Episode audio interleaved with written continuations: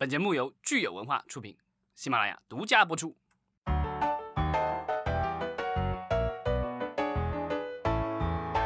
欢迎大家收听新一期的影视观察，我是老张。大家好，我是石溪。对，今天我们要聊一个之前已经预告过的话题，就是我们有一段时间没有聊过的综艺。呃，但是在说之前，我们可以说今天其实是很特别的一期，因为我跟老张终于在相隔了一年之后碰面录音了。对，中间咱们见过面，但没有录音。就上一次我们在一起录音，应该就是去遥远的去年的一月份。那之后的话，就进入了漫长的疫情。对，然后所以今天跟你当面录音，忽然变得有点紧张，有没有？突然一下，声音特别立体了，是吧？对，然后人物形象就很立体。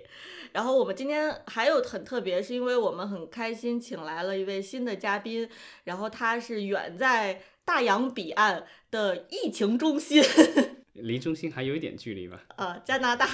他之前也是我们的一位热心听友，然后呢，在综艺也有一些，我觉得他的就有一些独特独特的观点吧。然后今天呢，我们也就跟他一起来聊一聊，嗯，刚刚过去的这个我们所谓的跨年的一系列的这个综艺的骚操作。对，那就请安慕希出现吧。Hello，安慕希。大家好，大家好，老张好，实习好，我也有点紧张，因为也是第一次参与到你们的节目，然后也非常荣幸可以加入到你们重逢后的第一期，聊一聊综艺。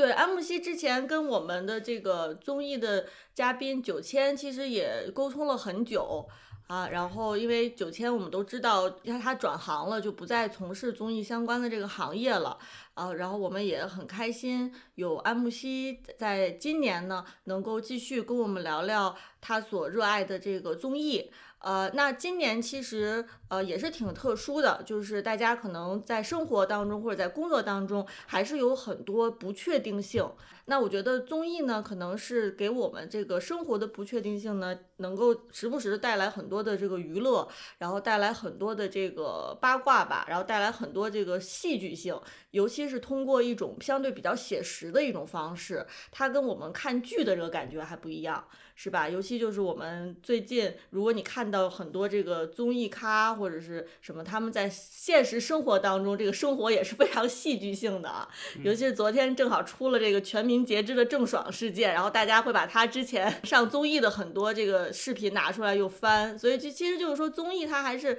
很很很有趣的一种这个媒体形式啊。那所以呢，我们今年的时候也会一直跟大家一起来探讨综艺的可能性。呃，然后看看综艺还有哪些这个新的趋势。说到那个刚才你说的那个昨天的大瓜，我也是在晚上睡觉睡到一半，大概在凌晨三四点，我就看见我同学不停的发信息。说你知道吗？出大瓜了！早上起来我就在 就在看新闻，确实也很精彩。现在现在的这个，我觉得就是大家把综艺节目里的各种明星的这个片段都当成了这个历史文献片来研究了。因为毕竟像那个西西说的也是，呃，经过了紧张的生活，呃，紧张的工作，然后大家还是在想在休闲的时间中放松一下，那看看别人糟心的事情。我觉得应该也 算是一种放松吧。然后说到二零二一年的跨年，啊，其实还是跟往年一样，有这么几个呃大的卫视，然后这一次还加入了一些网络平台，然后其实也主要是呃主要是腾讯和爱奇艺，再加上哔哩哔哩，那好像就显得今年的跨年比往年要稍微激烈一些。对，今年我们看哈，就是这个卫视的跨年和平台的跨年呢，在内容上面其实还是有所差异的。那我们就先来说说这个传统电视台，就是我们说的这个卫视的跨年吧。对，首先就还是按照呃影响力来排的话，那第一当然是湖南卫视，今年还是感觉跟往年在节目设计上没有什么太大的区别。那导演是安德胜工作室。啊，是他的团队做，他以前做过那个《幻乐之城》，就是以以前湖南卫视的跨年演唱会会有那个唐燕作为舞蹈总监设计一些特别炫酷的舞台。那唐燕自从前几年开始就开始跟江苏卫视合作，包括设计舞台、设计舞美，以及变成了呃江苏卫视跨年的导演。所以今年的舞台还是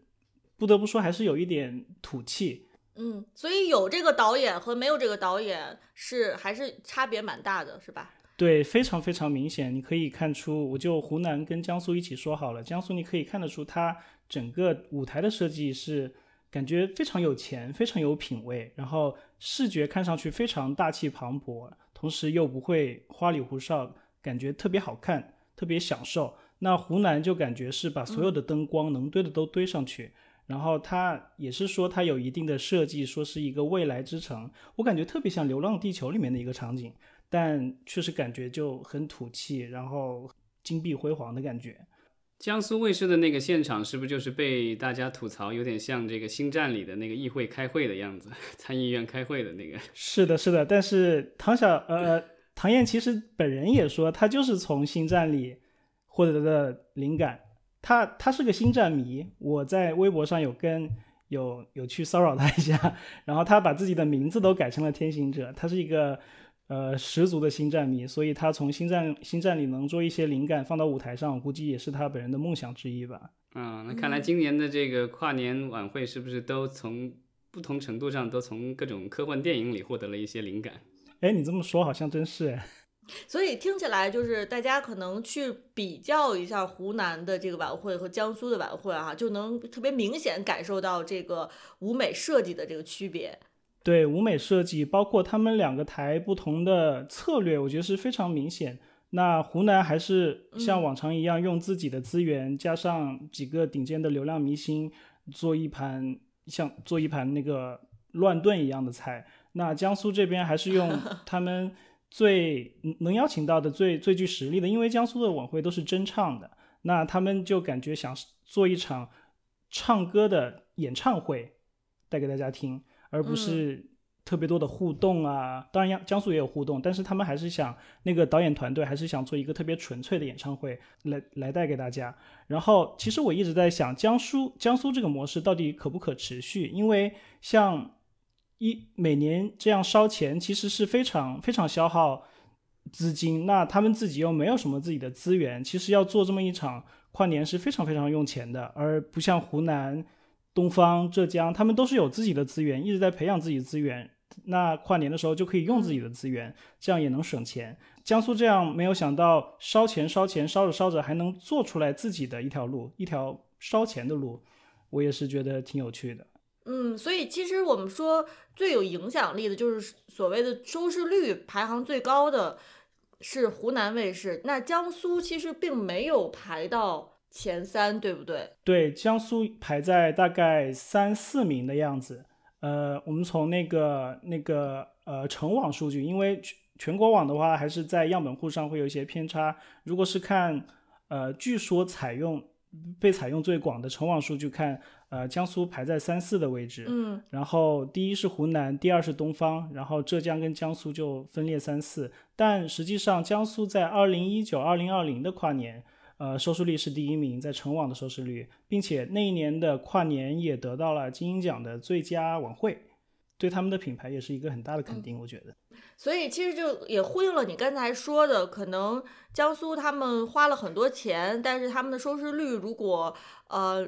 在以后未来能够上去，能够跟湖南卫视相呃一较高低，可能这个花的钱是值得的。但是从今年来讲，可能这个收视率还是跟湖南卫视有一定的差距，对吧？对我感觉确实，他们好像导演自己也说自己把资金的百分之七十都用了用在了搭建舞台上面。那从请来的人，你也可以看出，他们选来的人确实没有那么大的收视号召力。那得到这样的名次，其实也可以看出目前大家的。取向到底是什么？是想看人还是想听歌？嗯，是的。我觉得今年的跨年演唱会，因为我我看的不多啊，但是我觉得可能今年跟往年最大区别就是这个我们所谓的外援可能大幅削减了。因为之前的话，其实其他几家卫视，我记得东方和包括江苏，好像当年为了跟这个湖南卫视竞争，都有这个空降的外援，比如韩国的歌手或者是欧美的一些歌手，然后空降来助阵。那今年的话，因为疫情的影响，显然是没有办法去做这样的安排了。对，疫情肯定是其中一个原因。然后我觉得可能跟限韩令是不是也有关系？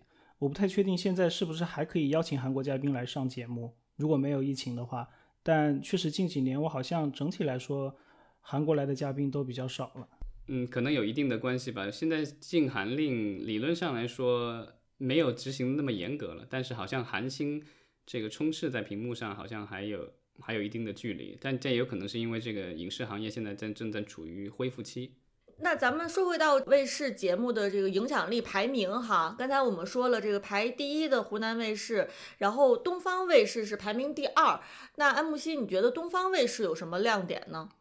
呃，他做的很像一场春晚，他感觉不管是主持人的串场，还有节目的设计。包括零点的市长献词都做得很像一场春晚，嗯，你能明显感觉它比浙江要好看一些，就节目设计以及各种各种请请来的嘉宾都可看性都感觉可看性更加强。那至于它为什么跟江苏差名次有差距，那可能还是大家的口味不一样吧。大家可能在跨年想看更热闹的，而不是更安静的。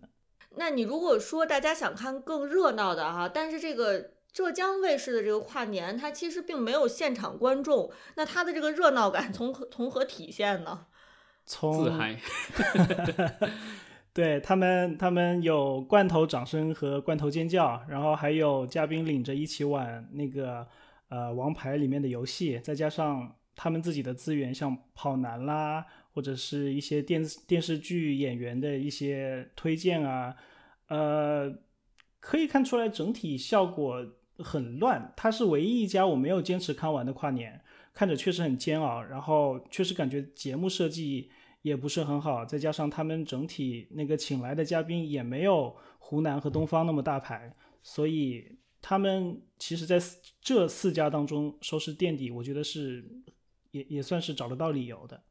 嗯，说到浙江哈，我倒是想起，因为前年的这个高以翔事件，嗯，因为这个综艺节目哈，导致这个艺人猝死这件事情，呃，似乎给浙江卫视其实带来了挺大的一个打击。我觉得他可能呃后续的话呢，在各方面都会趋于保守和小心谨慎，因为之前的这个事件的负面影响哈，可能一直持续。对我确实感觉他们在那之后，至少在那一年的跨年是显得低调了很多。那在二零二零年年从从年头到年尾，我倒没有觉得他们有受什么大的影响。但这一场跨年确实感觉不知道到底是什么原因，他们的团队也是做那个呃做猫碗的团队，呃，但是做出来这样一场跨年，我觉得还还算挺有失水准的。嗯，猫晚的话，我记得一九年的猫晚其实让我印象非常深刻的，那个舞台啊什么之类的，包括那一年是请了 Taylor Swift 吧，我看他那个就是那个舞台，还有这个各种都做的特别有国际范儿的。对我也是看完这个，我又调回去看了看了二零二零一九的猫晚，然后看到 Taylor Swift 表演。嗯，自从工作室制度开始之后，每个台都有成立自己的工作室。那其实主要还是湖南跟浙江。那陈学武是在浙江专门做晚会的，做了猫晚、跨年几个年终盛典，各种各样的晚会。所以他其实，在做晚会中，我觉得算是非常有经验的一支团队。然后就觉得，就不知道到底是为什么他们今年会。做出这样一场晚会，然后，但我觉得可能今年的跨年晚会可能面对的一个挑战是嘉宾的不确定性吧，因为可能因为最近其实大家也知道，国内的疫情在不同的地区都有不同的这个反复的状况，所以现在大家的这个所谓的旅行的话，其实没有那么自由，所以我觉得这个可能是也是晚会的一大不确定性。这样的话，其实另外一个间接的可能也是导致，我觉得因为之前咱们前两年其实也都聊过这个跨年晚会，因为每一年的跨年晚会其实。他之所以要办，一个是为了这个台的影响力，另外的话其实也是想挣那个赞助费嘛。那今年的话，其实就是据说有一些商家啊，今年的这个就是所谓的呃推广的这个费用什么之类的，都是这个勒紧腰带的在那儿做，因为就是已经过了一年的疫情了，今年的疫情现在还有很多的不确定性，所以我觉得可能赞助不是很好找，另外呃艺人可能也比较难协调，这个可能会给这个晚会的制作带来不少的挑战。确实，几个大台的赞助，呃，其实主要还是互联网企业，像那个江苏，呃，江苏是那个杜小满金融，然后浙江和东方都是那个呃抖音，然后湖南是拼多多。那主要这些还是主要这些大的冠名商还是互联网行业。那其他可能一些小的贴片的呀，或者是其他行业赞助，可能真的会受到疫情的影响，拿不出钱。嗯，好像今年春晚也已经宣布了是和抖音合作，因为去年好像是和快手吧，然后今年也已经换成了抖音，所以基本上就短视频这几年还是要风头更盛一些。是我们看到曾经这个冠名晚会的这些手机厂商已经消失了哈。大家还记得金立手机吗？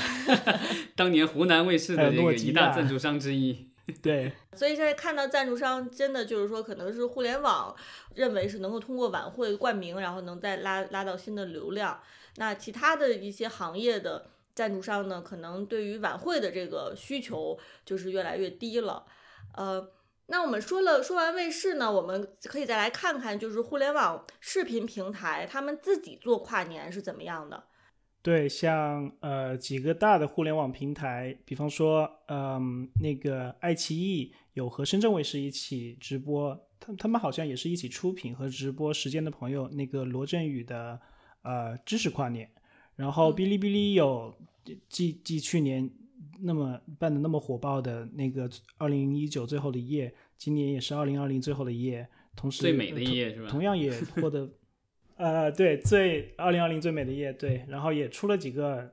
爆款的节目吧。然后还有就是在跨年的前几天，圣诞那一天，是不是那个呃那个腾讯视频的呃脱口秀反跨年？对，和京东合作的。对，京东还有效果文化制作的。所以其实我们看总结下来，就是腾讯、爱奇艺和呃 B 站哈，他们分别都有自己的方式去做跨年。呃，其实严格说来，我觉得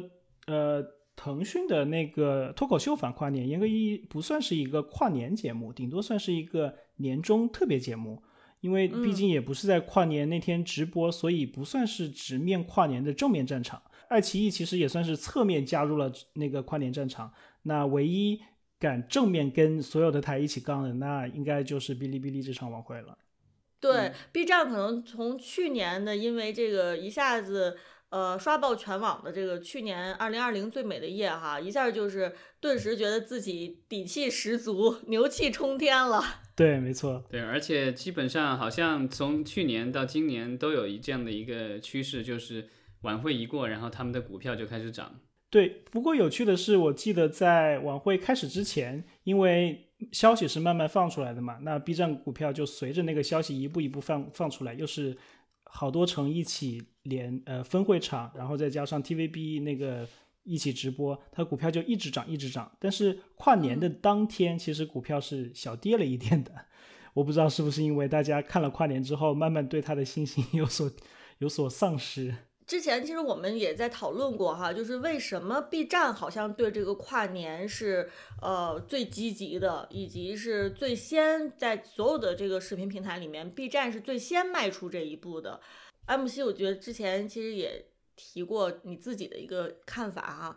对我还是觉得像这几大视频平台，其实优爱腾。勉强加上芒果 TV，他们其实还是一个我生产内容，然后让观众来消费的这样一个模式。那不像哔哩哔哔哩一样，是更像呃用户就是掌握着自己想看什么，用户可以自己上传自己的视频。那用户是所有内容的生产商，然后再加上 B 站这一种自己推出晚会，更像是回馈给用户这样一个方式，可以把用户和平台绑得更紧密一些，那用户的粘性就会更高。呃，我的感觉是，B 站之所以他有这个底气啊，就是这是我个人的想法，就是他之所以有这个底气去加入这场混战，我觉得主要是因为可能跨年这个东西，主要还是年轻人比较呃，这怎么说，就是在意的一个东西。因为对于上了年纪人来说，年对他们来说就是春节，对吧？然后这个所谓的跨年对他来说完全没有任何的意义。就元旦其实不是，就是一个很普通的节日，这个这天大家不上班，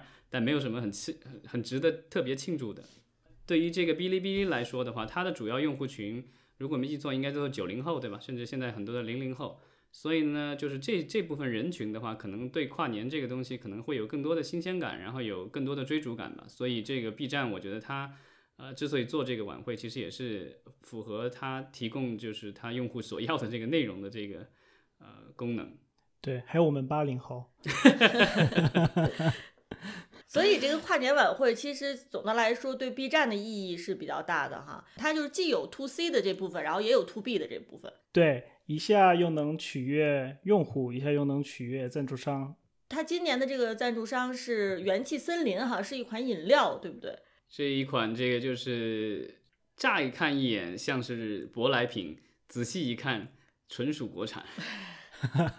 他们最近也在尝试洗掉舶来品的一个标签。对它最洋气的这个地方，就是在于那个“气”字，它用了那个一体字，就是那个正常的那个“气”下面有一个叉，就你看起来，而且整个字体做的很像是日文。所以我当初在超市里什么的看到这个饮料，然后它价格比其他的都要贵一些。然后我曾经好像尝试过买过一两瓶喝，我也当时以为是这个进口饮品。对啊，这一次咱们聊这个，然后我仔细去看了一下，发现是好像就是在北京的一家公司做的。它应该也是，呃，我觉得改改。改 logo，改 logo 这个行为其实也是随着国产的 UP 主以及国产的国漫越来越多，包括哔哩哔哩更新的番剧越来越多的国产的番剧，那慢慢的把自己身上的洋味洗掉，变成一个中国品牌。对于企业来说，可能是更合理的一个行为。其实现在就是像饮品的话，之前前几年那些比较大的这些赞助饮品的，像什么娃哈哈，还有后来的这个加多宝什么的，感觉最近都稍微有点消停了。嗯，我觉得可以这么理解吧，就是你像以前的这个赞助商，像加多宝这种，它可能没有特别明确的一个，就是对这个内容所。针对的这个用户年龄层的这个要求，这个需求，就是你加多宝其实是任何年龄层的人都可以这个消费，对吧？就它可能会更适合呃卫视这样的内容，就是它可能更偏合家欢，然后他也不知道说最后的这个哪些受众是这个会转化成为他这个品牌的消费者。但是这个 B 站的这个品牌赞助呢，它明显就是它这个饮料，它就是已经是主打这个很年轻的受众了。呃，所以就是从内容上面和从赞助商上面呢，已经看出来，B 站和这个传统卫视的这种合家欢式的晚会，已经是在差异竞争了。嗯，这个可能也就跟咱们的那些之前的，比如说网剧和电视台剧的这种差别，其实也就是这样慢慢的呈现出来的。是的，呃，除了在这个赞赞助商层面上呢，我们说这个。呃，B 站的晚会和传统卫视的晚会有不同。另外呢，就是我们看，其实这个传统电视台的晚会呢，还面临着其他的这个危机，也是比较棘手啊。不知道在未来能不能够解决。包括我们说的这个，今年其实已经出现说电视台的跨年晚会面临着这个侵权的问题。嗯，对，今年的东方卫视是被呃，我忘了是哪个歌曲了，就是应该是有两首歌吧，然后它的版权方这个诉讼了。就告东方卫视侵权，因为这个之之前我对这个也没有特别的了解，然后看了一下，就是一些律师对这个事情的解读。啊，因为在咱们国家其实规定的是说，如果一个歌曲已经公开发表过，那电视台如果是在电视台里播的话，其实是不需要单独的授权，只是需要使呃支付一些使用费，可能给音协这样的机构就行了，通过这个机构，所以不需要直接联系这个原著作方，然后取得授权付版权费这么麻烦的一套操作。但是呢，这个规定的话，只针对于就是所谓的电视。但我们现在的这些所有的卫视的这些晚会，其实它呃有两方面是等于是违违反了这个就是咱们国家相关的这个版权的规定。一个呢是它有现场的观众，因为如果你是有现场观众的话，那你要有取得单独的授权。另外的话，如果你这个晚会还在网站上播放的话，那它就超出了原来的这广播电视的这个范畴，所以这个也是需要有授权的。那这一次的话，这个诉讼好像也就是告的就是所谓的现场观众和这个网络传播，主要是网络传播，因为现在这个我觉得可能就不是东方卫视一家卫视的问题，包括央视，包括我们的几大卫视，包括地方电视台，他们其实现在很多的节目都会在网联播，对，就基本上就是有时候可能会是，比如说央视的有些晚会的话，甚至是在央视网和呃电视台同时直播，然后之后的话，你可以看回回放在电在网站上看回放。那就是几大卫视的一些节目的话，其实经常也都是呃有同步的，或者是这个之后看回放的。那这个都其实都涉及到这个歌曲的授权。对，这其实就是说跟我们以前消费电视台的内容的这个方式已经非常不一样了。现在大家很多看，即便是看传统卫视的晚会或者是内容哈。也往往是通过这个互联网平台，然后你可以是多次。去观看，或者你你之后什么时候想看我都看。那你对于这个版权方来说，他当然觉得说你你的这个消费方式已经发生了翻天覆地的变化了，但是我授权给你的这个费用还是之前的那个方式，那肯定是版权方不能接受的。对，这个其实，在很多年前，其实大家我不知道有没有留意过，之前就是有有网上有不少帖子讨论为什么陈佩斯在央视消失了那么久。其实也就是这样类似的版权纠纷，因为他上了很多央视的节目，表演了很多的小品。那这些小品的话，对于央视来说，他觉得你在我的台的这个晚会上表演的，所以我具有完整的版权。所以后来出 DVD 啊，出 VCD，然后或者是就是授权给其他电视台播什么的，然后就是都是他的东西。他觉得你这个东西，我不需要再支付任何额外的费用给这个当年参与表演的这些艺术家。那当然，陈佩斯不这么认为，所以他跟陈这央视等于闹掰了。最后的话，就好多年也没有上过央视了。听上去也是时代的眼泪啊。对啊，但我觉得这个东西就是可能维权这种事情，基本上都是要靠有先行者，对吧？因为所有的人都被侵犯的时候，没有一个人吱声，那可能大家就觉得这个东西很正常，对吧？当有一个人站出来说，对吧？你做错了，然后甚至会为之去啊，怎么说，不断的抗争。最后获得胜利，这样的话才能唤起、唤醒大家集体的觉悟。其实那天听老张说完，我才意识到，就是，呃，像国内有非常几几乎大的电视台都在 YouTube 有自己的官方账号嘛。嗯，在他们播自己的自己的节目的时候，通常是一整集一整集在在播。那其中碰到如果没有版权的一段一段完整的歌，他们就会完全消音，把那一段没有版权的歌，或者是把那一段歌完全替换成。跟原来完全无关的背景音乐来规避掉这个版权的风险，所以在 YouTube 看那种国内电视台官方账号上传的视频的时候，经常可以看到一段有声音，一段没声音，一段有完全不搭界的声音。那这这这完全就是因为 YouTube 它自己的那个版权审核的机制。然后同时我记得在哔哩哔哩看的时候，有时候他们也会。呃，有比较严格，相对于啊，但 B 站的话，其实我觉得 B 站，我觉得就是你不能给他戴那么高的帽子，因为我觉得它上面盗版的内容还是相当多的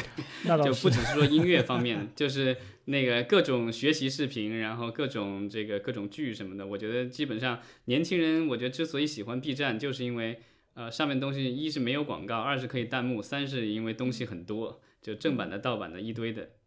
对，其实，但是我我觉得安嗯安慕希的意思是说，至少是在跨年晚会这样就是比较高调的这个节目上面，B 站它可能就至少没有目前面面临着像卫视内容这样的问题。那除了刚才我们说这个卫视内容晚会，它的侵权是它的一个呃面临的一个问题之外呢，还有就是我们看说它其实电视信号在互联网上播出的时候，也会发生这个信号的。呃，清晰度信号被压缩，清晰度可能不够高。也就是说，我们在网络平台上看电视台的晚会，可能有时候会出现你模模糊糊看不太清楚的这个时候。对，其实其实从它原本的那个信号源来说，呃，我今天才发现是在电视播出的时候，呃，电信运营商那个联通、移动或者是中国广电传输给 IPTV 的那个码率，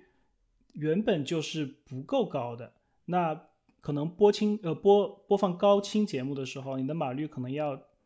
最少十二兆每秒，你才能看到较为稳定的一个画面，然后动态的画面不糊，可能你至少需要这么高的码率。但一般广电所能提供的那个带宽也就大概八兆每秒，那就造成了动态画面它有可能会糊的这样一个情况。嗯。这个其实因为我我在家里用的是联通嘛，然后呢，之前我有咨询过这个就是关于国内的这个网络的这个问题，因为呃现在到处都宣传什么五 G 啊，然后家里就是光纤嘛，就我家里家里也接了光纤，然后呢，对我去升级这个宽带的时候，其实我也咨询了这个就是营业厅的工作人员，还有他们的安装人员，我说这因为他们现在已经可以做达到家里这个一 G 带宽了，那我说这个我装这个东西有没有什么有用吗？提升？然后结果安装的那个人员就跟我很坦白，他跟我说这个就是理论上的速度是能达到那么多的，但是呢，他们的机房达不到那个，就是说如果大家都用这个一 G 的说这个，但是都达不到。他说你买那个根本就划不来，因为它就是现在带宽受限，所以这个还是要要有赖于基础基础设施的这个升级吧。因为如果它的这个后台的这些呃就是基础设施升级不了的话，家里的这个设备再升级也没有用，对吧？你买八 K 电视，买几 K 电视，但你问题是你的信号源不行的话，这也没有用。这也是为什么我觉得现在。比如说一些四 K 电视、八 K 电视，我觉得它四 K 电视现在还好，因为它的那个就是价格已经降得很低了，所以大家买来了，其实看不到四 K 的片源，其实也无所谓。然后国内现在很多网站上标榜的所谓的四 K 的这个呃就是清晰度的东西，我之前看了有人去扒他们的那个码率，其实。有时候似似似乎比奈飞的一零八零 P 的这个所谓的码率还要低，所以这都是这个四 K。对它没有，它是四 K，但它偷换概念了，就是这东西就是它把水管定的很小，所以你这东西你你在你你你你它就摊薄了给你看嘛，所以这东西就是一个放大了的东西，你你看的时候就是在细节处，比如说动作比较快的时候，或者是。呃，可能就是像你说的这种灯光转换比较多的时候，这样的话其实才能看出来它的画面比较糊。这个观众正是需要在这个灯光比较绚烂、这个舞蹈跳的最激烈的时候，想看到最清晰的画面，但恰恰在这时候就很糊啊。对，我觉得在这这种问题可能在近几年更加的凸显，因为随着各个平台的各个男团、女团的那个增加，然后。每个台都会邀请一些顶流的男团、女团来参加参加跨年。那如果 idol 在跳舞的时候，整个画面糊成一片马赛克，那个粉丝是很难截到一张清晰的 idol 唱跳图。那这个就是前段时间我看了一个这个这个技术的帖子，然后我觉得可能也和咱们国家的这个所谓的专利费有关系，因为这个就是所有的视频网站的视频都需要这个就是压缩以后传输嘛。那压缩的话，你需要有这个技术压缩。那我们通常网站现在用的这个比较，我不知道知不准确。我看的这个相关的这个分析报道说，啊，通常用的是 H 二六四的这个压缩。这个虽然是上一代的这个压缩技术，但是呢，呃，它比较便宜。那有 H 二六五这个技术更高级，然后呢，就是可以把同样就同样的清晰度可以压更小，或者是同样的这个这个怎么说，同样大小的文件，它可以更清晰度更高，就是实际是更高级的一种这个。压缩技术，但是呢，因为它的这个所谓的呃授权费过于高昂，好像是据说是要根据你的这个视频网站每一年的营业额，呃来这个拿百分比的百分之百分之零点几多少，就是这个这个，所以就是对于大的网站来说是一个很，如果是真的算下来会很大的一笔支出，所以现在很多的视频网站，国内视频网站为了去省这个专利费，